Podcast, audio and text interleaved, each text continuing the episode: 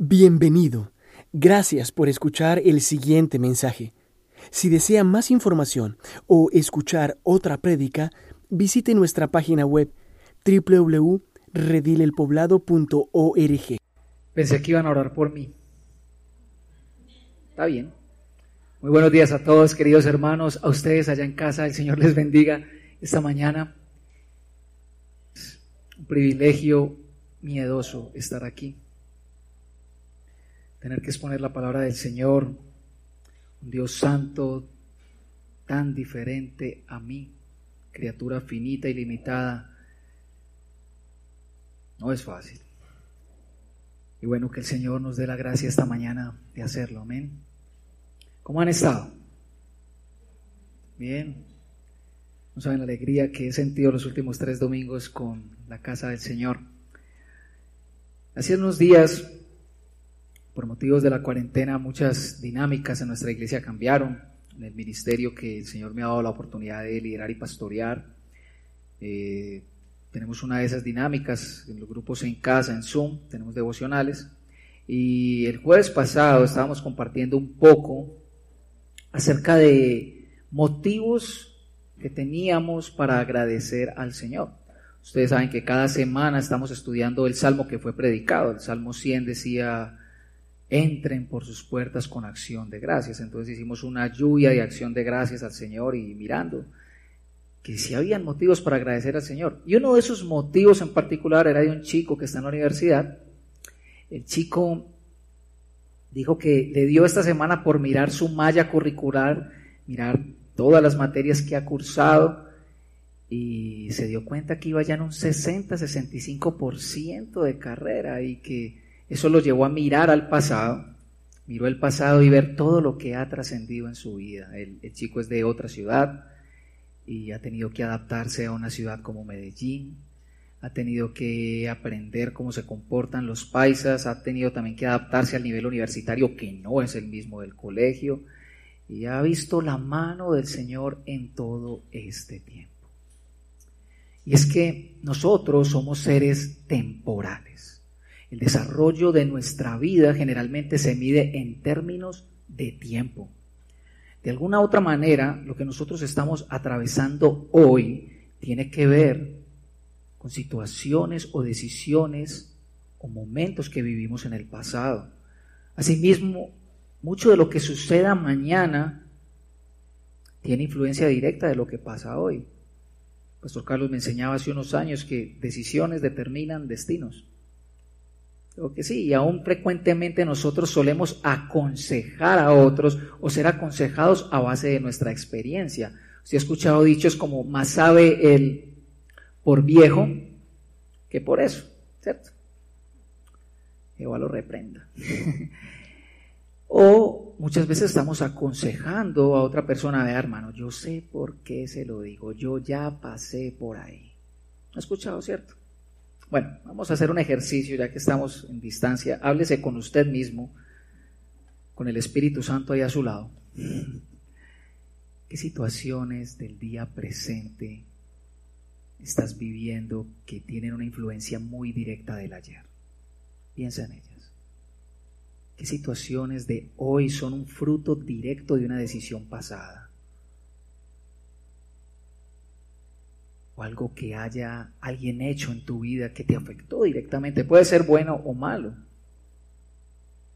ejemplo, yo estoy pidiendo cosas muy buenas a raíz de decisiones que tomaron otros por mí. Pero chévere. Piensa en eso un momento, tráelas a memoria.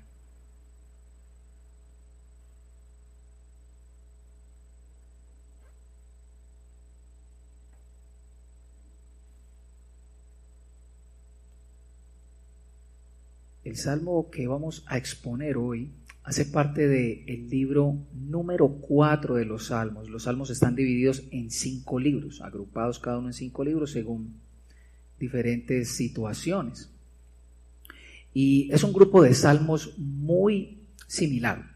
Son salmos comprendidos entre el Salmo 90 hasta el Salmo 106. Son muy similares. Contienen grandes expresiones de alabanza, de adoración, de gratitud, contienen muchas vistas al pasado, a la ley de Moisés y lo que se afirma teológicamente y académicamente hablando, es que estos salmos fueron agrupados, no necesariamente escritos, pero sí agrupados en el momento en que Israel estaba en el exilio, cuando llegaron otras naciones como Asiria, Babilonia, Persia y se llevaron a Israel a sus tierras, despojándola de todo lo que para ellos fue hogar. Es muy probable que este grupo de salmos haya sido agrupado, no es necesariamente escrito para ese momento. Y ellos están allí viviendo en otra nación fruto de una decisión del pasado, su pecado.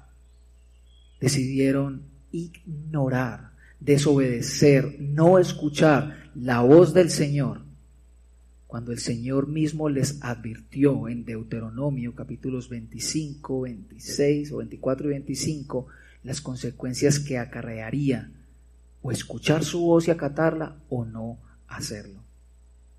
Así que vamos a leer el Salmo 95 esta mañana. Y tenga eso en mente. El que leyó esto estaba lejos de su tierra. que vivió esto estaba viviendo las consecuencias de no muy buenas decisiones en el pasado.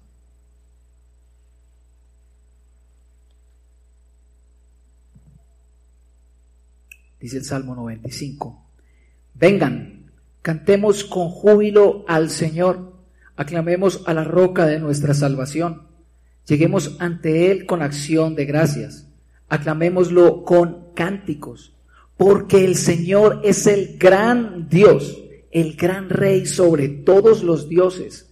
En su mano están los abismos de la tierra. Suyas son las cumbres de los montes, suyo es el mar, porque Él lo hizo con sus manos formó la tierra firme.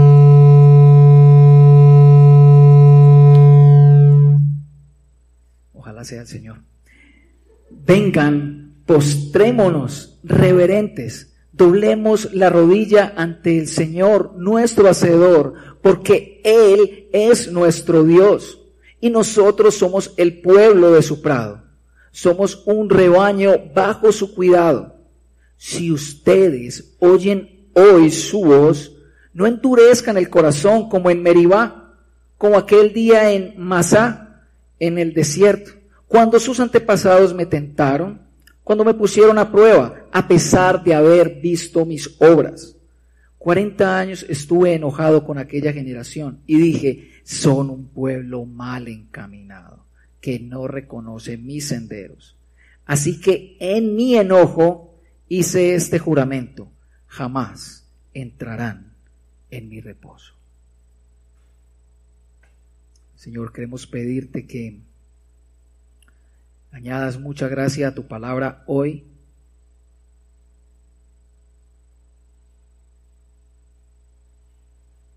Que hoy escuchemos tu voz y no endurezcamos nuestro corazón. el pasado de Israel nos sirva no solo como lección del futuro, sino como un espejo para nosotros necesitarte. En el nombre de Cristo Jesús. Amén. Vemos entonces que este salmo es un salmo lleno de contenido, por un contexto de culto al Señor, es una celebración grande al Señor, parece que hay un director de alabanza allí, más seguro que fuera el sumo sacerdote, y él está llamando, está invitando a alabar al Señor con el intelecto, con el cuerpo, con las emociones expresados en cánticos, aclamaciones, gratitud y toda la festividad posible al Rey de la tierra, reconociendo su grandeza y santidad y sobre todo su poderío. Luego puedes ver que el salmo empieza a cambiar de la festividad a la solemnidad, a la reverencia. Ahora esta reverencia no está enfocada en solamente la grandeza del Señor, sino en la relación que el Señor tiene con su pueblo. Y lo que va desde una festividad pasa por una reverencia, termina con una fuerte advertencia para que la nación que está escuchando estas palabras considere su pasado. Y es una advertencia muy confrontante, ¿no le parece? El salmo parece quedar abierto, no deja ninguna conclusión, parece que la conclusión la sacan ellos a partir de la ilustración tan fuerte que ofrece. Así que vamos a caminar en esas tres etapas. La primera etapa de este salmo, de esta celebración, como quieras llamarla, es la alabanza a nuestro Dios. La segunda etapa tiene que ver con la reverencia a nuestro Dios.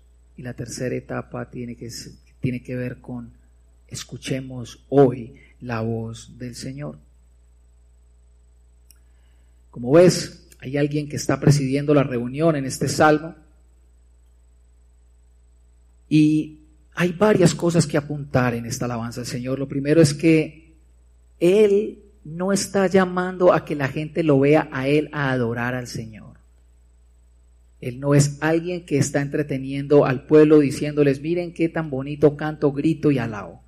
Él está invitando a que juntos lo hagamos. Esto es una adoración corporativa, una adoración congregacional. Y el auditorio es Dios. Miren cuántas veces se repite Señor allí en el Salmo, varias veces. Aclamemos al Señor, doblemos rodilla al Señor, celebremos, demos gracias, cantemos al Señor, vengamos ante su presencia.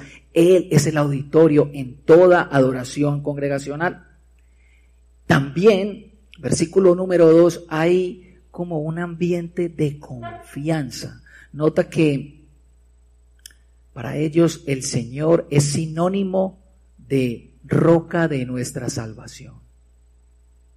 La seguridad, el refugio, la libertad, la salvación están ligados íntimamente al Señor.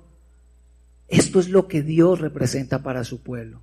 Esto es lo que Él ha hecho por ellos y por eso ellos lo llaman confiadamente así. Nuestra roca. Desde muy temprano ya Moisés cantaba en el Éxodo 15, Él es nuestra roca, Él es nuestra salvación. Y unido a esta confianza, hay actitudes internas, nótalas allí. Hay gozo que se expresa en cánticos. Lo puedes ver allí. O sí, en canción, y puedes ver también gratitud que se expresa en aclamaciones, aunque allí no es solamente gratitud de dar gracias, sino entonar también cantos de acción de gracias. Por lo tanto, este salmo, estas invitaciones a cantar, a celebrar con toda eh, felicidad, no son solamente un mandamiento, sino una actitud que se espera del pueblo del Señor. Es decir, lo que Dios significa para mi vida, eso se ve en la manera en cómo me expreso yo. Lo que Dios significa para mi vida se ve en la manera en cómo me expreso hacia Él. Y Pablo recoge muy bien esta idea en Efesios capítulo 5 cuando está ordenando, exhortando a que no nos embriaguemos con vino, sino antes que seamos llenos del Espíritu Santo entonando himnos, cánticos espirituales con toda gratitud en todo tiempo al Señor. O sea que Pablo de alguna otra manera está presuponiendo esa actitud. ¿Cuál actitud? La actitud de que si el creyente está en Cristo, entonces debe tener una alegría que supera todo lo demás en su vida. Y sé que esto de mandar a lavar con alegría es chocante, es extraño, suena, pero ¿cómo me vas a mandar a mí a hacer algo que yo no siento que haga? Si es verdad, tienes toda la razón. Es que no le vas a dar alabanza ni gratitud a alguien que no conozcas y mucho menos que admires. Tan sencillo como eso, es lógico, tienes toda la razón. Yo admiro y elogio ese objeto con el que yo quisiera estar la mayor parte del tiempo, aquello que realmente le da sentido y propósito trascendental a mi vida. Así que yo no puedo alabar a algo o a alguien si no me da razones para ello. Y aquí hay una razón más que es también un componente de esta adoración congregacional. El reconocimiento de quién es Dios. El gran Dios el Señor, lo llaman por nombre. Cuando tú mires la palabra Señor en la Biblia, escrita con mayúsculas, se está refiriendo a Jehová, Yahvé, el gran yo soy. Lo están distinguiendo de todo lo demás. Cuando lo veas así en mayúsculas, ten por seguro que es importante. Ellos lo traducen Señor porque los judíos no pronunciaban el nombre de Dios. Consideraban que era tan sumamente santo ese nombre que una voz creada y pecadora no podía pronunciarlo. Por eso decían Señor. Por eso algunas versiones lo traducen así, como para conservar esa, esa reverencia. Así que los llaman Señor. Dice que Dios es un Dios más grande que, es el gran rey de toda la tierra. Es un rey. Y ellos están bajo el dominio de un rey, pero Dios es rey por encima de ese rey. Y en segundo lugar es un rey que está sobre todos los dioses. Israel quizá no está desconociendo que, que, que, hay poderes, que hay seres del más allá que a los que se les ha dado cierto tipo de poder. De hecho, se creía que cada Dios en el mundo era Dios o gobernante sobre cierta esfera o área del mundo creado. El Salmo está llevando esto a otro lado. Está diciendo, mm, todas las áreas, lo ancho, lo profundo, las aguas, los cielos, las moléculas, los meteoritos, son del Señor, porque Él los hizo. Le pertenecen por derecho propio, de la misma manera que una canción me pertenece porque la compuse.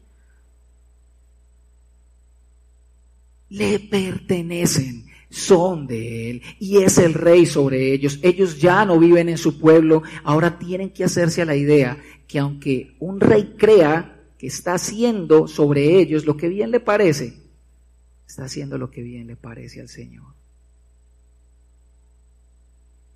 Si tú crees que los maravillosos líderes políticos de nuestra nación hacen con nosotros lo que quieren, me río de Janeiro hacen lo que quiere el Señor, que es el Rey de toda la tierra, el Dios de Uribe, el Dios de Petro, el Dios de los políticos, el Dios por encima de todo. Así que no nos hagamos a la idea de que nuestro futuro depende de las decisiones de dos o tres en la casa de Nariño, por favor. Tenemos un rey más grande de lo que nuestras expectativas pueden creer. En segundo lugar, en nuestro salmo observamos que pasamos de la festividad a la reverencia. Venid, adoremos, postremos, doblemos rodilla ante el Señor, nuestro Hacedor, dice el versículo 6. Y esto es un nuevo llamado, muy similar al primero. Vengan, está diciendo, vengan, postrémonos ante el Señor. Y el llamado es postrarse literalmente. La palabra que ustedes ven aquí que se traduce como reverentemente, otras traducciones la hacen como adoración, es arrodillémonos. En un solo versículo, tres veces se le está diciendo arrodillémonos, arrodillémonos, arrodillémonos. Y esto es una figura que los hebreos utilizaban para decir, no sé de qué manera decirte lo importante que es esto, no sé de qué manera decirte lo importante que es para ti rebajar completamente tu ser ante el Señor. Y es que cuando tú has podido reconocer, dimensionar la grandeza del Señor, es imposible que tú no te das cuenta de tu propia pequeñez. En tiempos antiguos, postrarse ante alguien, generalmente ante un rey, ante un rey indicaba un reconocimiento absolutamente consciente de lo superior que era dicha persona.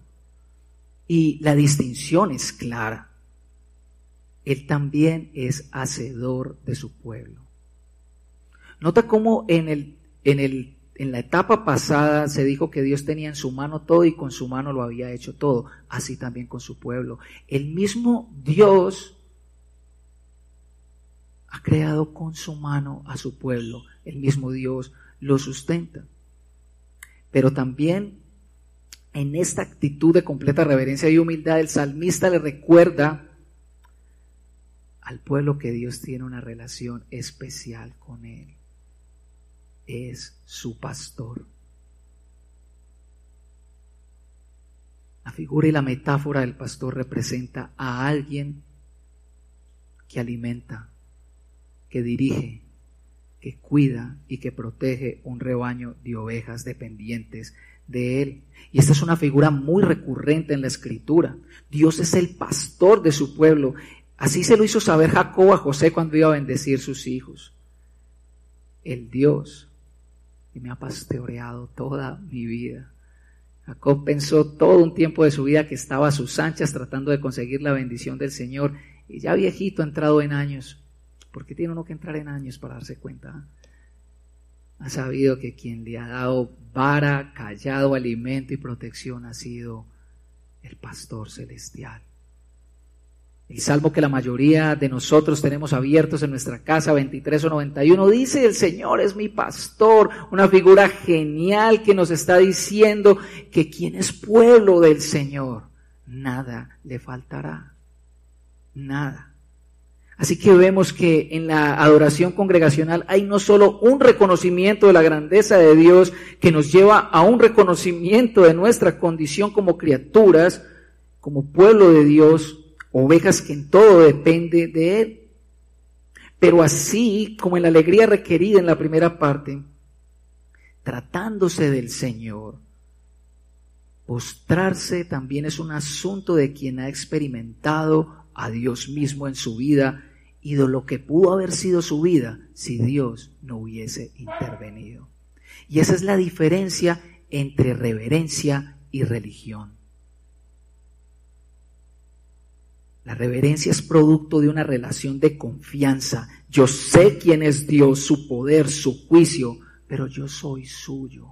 Él es mío y me ama. En la religiosidad yo me postro por miedo.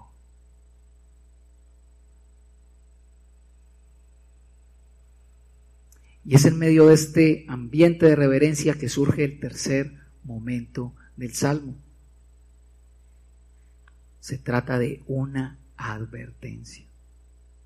Si oís hoy su voz, verso 7b, no endurezcáis vuestro corazón como en Meribá, como en el día de Masá en el desierto, cuando vuestros padres me tentaron, me probaron, aunque habían visto mi obra por 40 años, me repugnó aquella generación y dije, es un pueblo que se desvía en su corazón y no conocen mis caminos, por tanto, juré en mi ira, ciertamente no entrarán en mi reposo.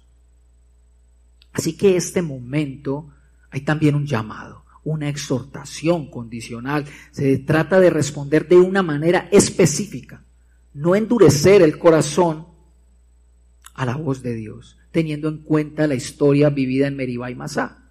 Y tales episodios son episodios relatados en Éxodo 17 y números 20, son muy similares. Son muy similares y voy a tratar de resumírselos aquí. En Éxodo 17 sucedió que el pueblo contendió contra Moisés porque en el lugar donde estaban, el valle de Refidim, no había agua. Entonces acusaron a Moisés de haberlos llevado a ese sitio para matarlos de sed a ellos, a sus ganados y a sus hijos. Dios le ordenó a Moisés entonces que cogiera su varita y golpeara una roca y de esa roca les dio agua.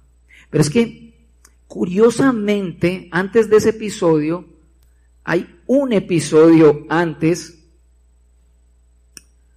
donde el pueblo siente hambre y se queja de una manera también contenciosa y el Señor les provee maná y codornices. Y un episodio antes, Éxodo capítulo 15, vemos al pueblo cantando a la roca de su salvación porque los libró de la mano de Faraón que los persiguió y ellos vieron como, como dice la canción, jinete y caballo echó a la mar. Allí los echó a la mar y los libró de la mano de Faraón, pero inmediatamente los libra, prueban agua porque tienen sed y esa agua está amarga y se empiezan a quejar.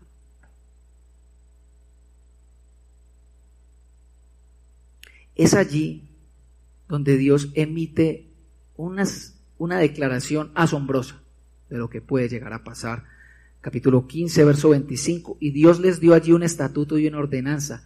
Allí los puso a prueba y dijo, si escuchas atentamente la voz del Señor tu Dios y haces lo que es recto ante sus ojos y escuchas sus mandamientos, escucha, escucha, escucha y guardas todos sus estatutos, no te enviaré ninguna de las enfermedades que envié sobre los egipcios, porque yo el Señor soy tu sanador. Así que volviendo aquí a Meribá, de hecho, la palabra Meribá significa contienda y Masá significa tentación. Contendieron contra Moisés, tentaron al Señor. Dios les habla en medio de esta situación de necesidad, ya están prefiriendo morirse antes que continuar. Y ese lugar se llama de esa manera porque ellos terminaron diciendo o preguntando, el Señor está entre nosotros. El episodio de números es también muy similar. Ellos llegan al desierto de Sin, tienen sed, se pelean contra Moisés, lo acusan, se van a levantar, no lo quieren ver. Este hombre vino a traernos aquí a matarnos nuevamente, vámonos para Egipto. Moisés está muy airado, está lleno de piedra ese hombre, muy bravo. Habla con el Señor, el Señor le dice, mira, sabes que toma la varita, pero no golpees la roca, háblale.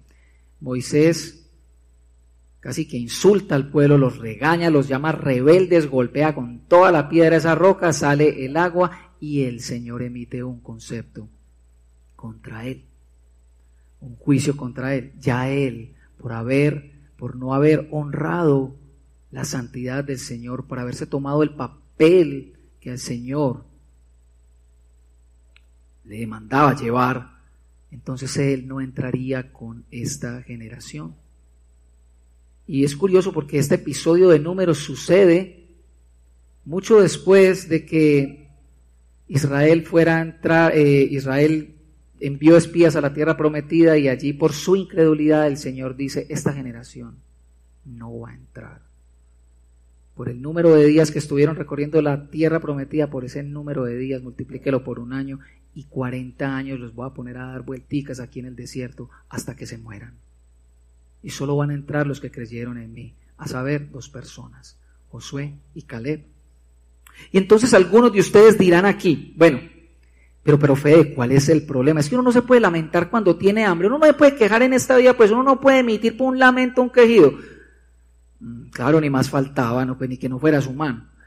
El problema claramente es que ellos han tenido señales suficientemente claras del poder milagroso del Señor. Ellos han visto la bondad del Señor, cómo los libró, cómo los rescató. Han visto cómo el Señor derrotó todos los dioses de Egipto, siete plagas. O sea, imagínate, ellos vivieron algo que uno quisiera poder ver, no en película. Ellos lo vieron. O sea, el mismo Dios, el mismo Dios que los liberó, que, que, que efectuó tan grandiosas obras con tanto poder, tenía también el poder y la capacidad de no dejarlos morir de hambre. ¿No les parece lógico? Si Dios me salvó, ¿cómo no me va a sustentar? Y esto es un vivo ejemplo de lo que nos sucede a nosotros. El Señor responde a las oraciones una y otra vez, provee dineros, trabajos, pero algo nos puso en aprietos y ya estamos en la inmunda. Ya el Señor no se manifiesta, estoy mal con el Señor, no, súper mal. Y es que es muy fácil, es muy, pero muy fácil ver las obras del Señor, verlo actuar, ver sus milagros. Y aún así no conocer sus caminos. Yo creo que esta idea es la que recoge el Salmo 103 cuando dice, sus obras mostró a Israel, sus caminos a Moisés. Ellos vieron las obras del Señor. Moisés lo conoció. Esto es como si celebráramos en la iglesia, cantáramos canciones, lloramos, decimos amén pastor a todo lo que predique, pero en semana parecemos la gente más desgraciada de este mundo. Todo el mundo me debe a mí. Y ni hablar de Dios. Meribá y Masá tentación y contienda son el fruto de un corazón que no ha reconocido la grandeza de Dios y la bondad y su amor. Un corazón no postrado ante su hacedor y pastor. Esta generación de israelitas fue privada entonces también de entrar a la tierra prometida.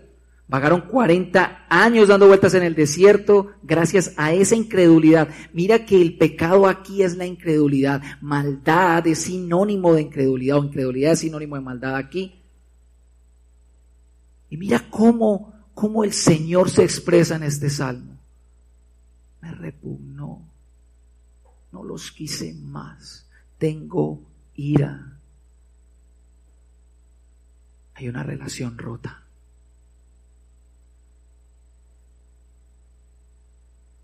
Pero hay más. Lo especial de este salmo, hermanos, es que tiene implicaciones muy importantes para nosotros, porque de hecho es el texto del Antiguo Testamento al que más páginas se le dedica en el Nuevo. Bueno, es un autor el que le dedica más páginas, dos capítulos le dedica el autor de Hebreos a este pedacito de salmo dos capítulos, una cosa larguísima. Entonces yo no se lo voy a explicar porque necesitaríamos dos predicaciones. Voy a tratar de ser lo más sucinto posible como para mirar cómo lo entendió el autor de Hebreos. El autor de Hebreos escribió dicha carta a una comunidad que estaba padeciendo por causa de su fe. Era una comunidad judía, cristiana, y estaban considerando negar a Jesús y volver a su antigua religión. Entonces el autor de Hebreos está encontrando argumentos para persuadirles que no están en el camino equivocado, que el hecho de que estén sufriendo no quiere decir que no estén dentro de la voluntad de Dios, que ellos ahora están rumbo a algo mucho más grande de lo que fue su antigua religión. Entonces viene hablando de eso y el autor cita el Salmo como algo que dice el Espíritu Santo. Cuando el autor viene hablando dice, como dice el Espíritu Santo. O sea que Dios habló en el pasado, el Dios que habló en el pasado lo sigue hablando hoy. Su palabra es viva y eficaz hoy. Lo que fue escrito allí fue escrito bajo la inspiración del Señor para seguir cuidando, protegiendo, animando y fortaleciendo a su pueblo. Entonces el autor de Hebreos cita el Salmo a fin de que tengamos cuidado de tener un corazón malo de incredulidad que nos haga apartarnos del Dios que está vivo. Se nos invita a cuidarnos de ellos, ¿sabes cómo? En comunidad. Exhórtense. Si ves al hermano pensándola dos veces, ve ante él y dile, hermano, ¿qué te pasa? Vuelve. Hermano, estás por el lado equivocado, ven. Enfatiza también que la incredulidad fue la causante de quienes salieran de Egipto no entraran en la tierra prometida. No entraron por incrédulos, no entraron porque no creyeron que Dios les iba a entregar esa tierra. En el capítulo 4 se nos invita a temer porque así como ellos, nosotros tenemos ya la promesa de entrar al reposo de Dios. De hecho, hemos entrado ya al reposo por haber creído. Y de manera extraña, este reposo de Dios no es solamente la tierra prometida, sino el reposo que Dios tuvo cuando creó todo. Descansó de todas sus obras y santificó ese día. Algo así como el reposo por el que vamos es el reposo de la suprema adoración que santifica verdaderamente el nombre del Señor. Por tanto, Hoy, hoy es la oportunidad para que los que oyen su voz no endurezcan su corazón. Y la tensión está entre, bueno, el autor parece ser ambiguo, como que ya entramos, pero todavía no hemos entrado. Es una tensión muy linda de la escritura que dice que nosotros ya tenemos garantizado el lugar a donde vamos, simplemente no hemos atravesado toda la puerta. Estamos en el ya, pero todavía no de este tiempo. El autor de Hebreos ve la situación de Israel en el desierto muy similar a la de sus hermanos. Ellos ya tenían el favor de Dios, iban rumbo a la tierra que Él les daría descanso, pero para llegar allí tendrían que pasar las aflicciones y las pruebas propias de un desierto. De hecho, se vieron tentados a volver a Egipto y decidieron volver allí nuevamente. Los hebreos como comunidad judío-cristiana querían volverse para atrás. Así que el llamado de Hebreos es, ten en cuenta este pasado. ten en cuenta que tú tienes esta tendencia también. Dicen que el que no conoce la historia está condenado a repetirla. Pero yo no creo que eso sea así. Puede ser una media verdad, pero no creo que sea del todo así, porque yo creo que nosotros conocemos la historia bien y seguimos repitiéndola. Dicen que Colombia es un país que no tiene memoria. Ah, la tiene todita. Cinco años, 50 años de violencia, 24-7 no se olvidan. El problema es que hay un corazón que quiere seguir viviendo a sus anchas. Por eso el autor de Hebreos dice, que la palabra de Dios es viva y eficaz y más cortante que toda espada de dos filos que penetra hasta lo profundo del ser, hasta discernir todos los pensamientos e intenciones del corazón. Si tú estás cansado, si eres alguien que no ha caminado el camino de la fe, que no cree, que a duras penas escuchas un sermón, estás cansado con tu quejadera, no es por lo que los demás te hayan hecho, no es porque no conozca la historia, es porque tu corazón está duro por defecto de fábrica. Lo que te puedo recomendar es ir al Dios que ablanda todo corazón, que lo cambia. Nuestro Señor, Él te dará perdón y descanso para tu alma. Pero para nosotros, hoy hermanos, al igual que la nación de Israel, al igual que los creyentes del primer siglo, nosotros tenemos ese hoy para nosotros de nuevo. Ya hemos entrado al reposo de Dios, pero aún no terminamos de cruzar la puerta, como les dije, y mientras la cruzamos tendremos dificultades a la mano, las tendremos.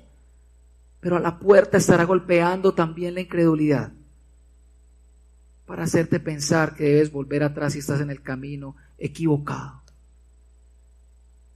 Escucha hoy su voz y no endurezcas tu corazón. Y una pregunta importante para terminar que no hemos resuelto es, bueno, ¿cómo es que se relaciona todo este ambiente festivo y reverente con, con esto de escuchar la voz de Dios? Es que la verdadera adoración a Dios no es verdadera si no hay obediencia a su palabra.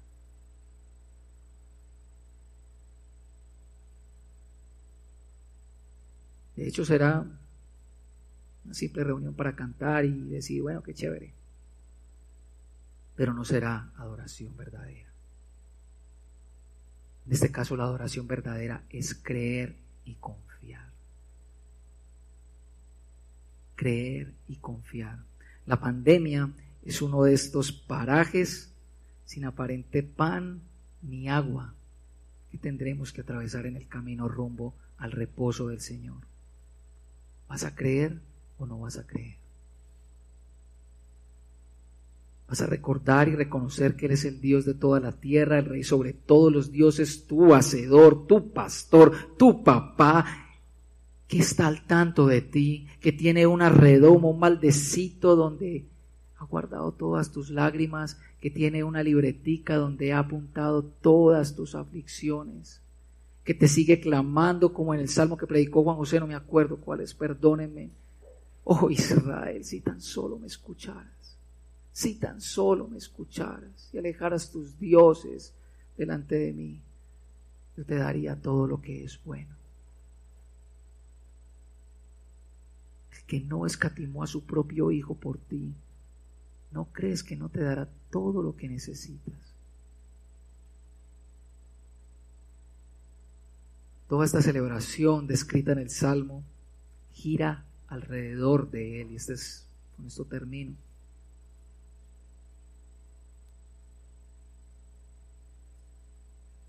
Parece que la necesidad, el clamor, la petición más grande que tiene el pueblo de Dios a Dios es por Dios. Lo explico un poco más. No hay una nevera vacía, no hay un carro sin gasolina, no hay una quincena sin sueldo que pueda superar la gran necesidad de no tener a Dios. Si Dios es el centro del culto, Él ha de ser nuestra mayor petición.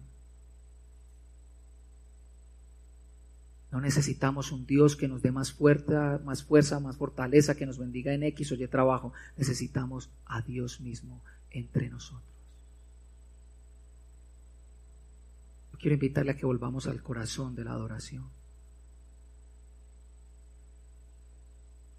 Este hermoso himno que acompañó las vigilias de toda mi adolescencia. Esta canción, yo viendo el pasado, recordé que, escuchaba ese CD una y otra vez hasta que lo dañé, hasta que lo dañé, mismo se dañó, la grabadora lo expulsó, como ya me tenés cansado. Lo escuchaba una y otra vez con lágrimas en los ojos, recordándome quién era lo mejor para mí en mis tiempos de juventud. Él es lo mejor para ti, iglesia. Voz es la fuente de tu vida y Cristo es nuestra voz hoy.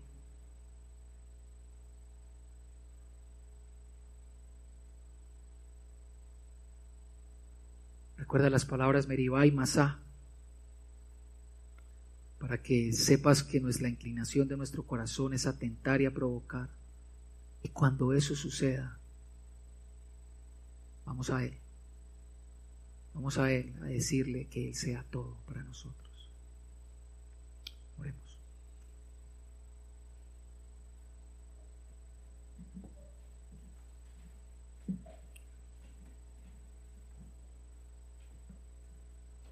Mi buen Padre, mi buen Padre, soberana y trascendentemente bueno.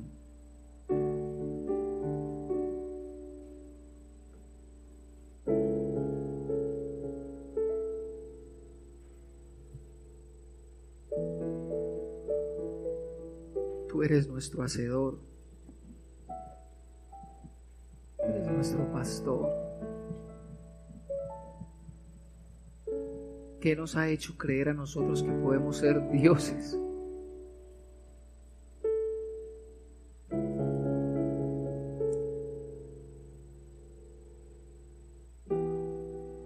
Venimos ante ti porque a través de Jesucristo tú, tú proveíste una verdadera adoración.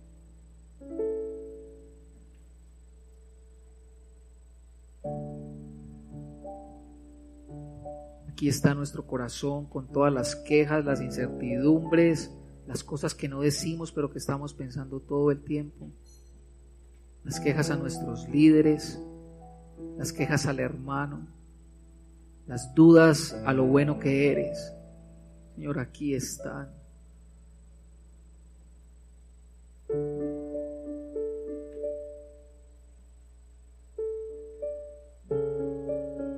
Llévatelas lejos de nosotros y danos el corazón de Cristo. Danos el corazón de aquel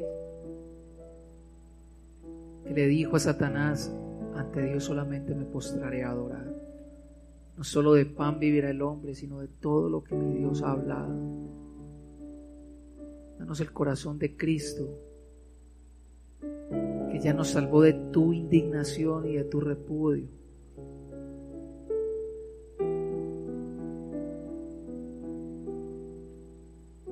a Cristo hoy, Señor. Ven tú mismo. Y tú tienes la libertad de postrarte. Hazlo.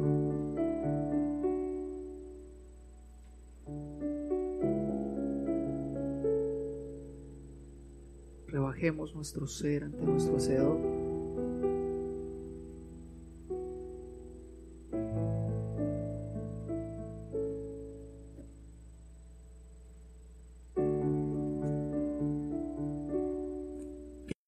Esperamos que este mensaje haya sido de edificación para su vida.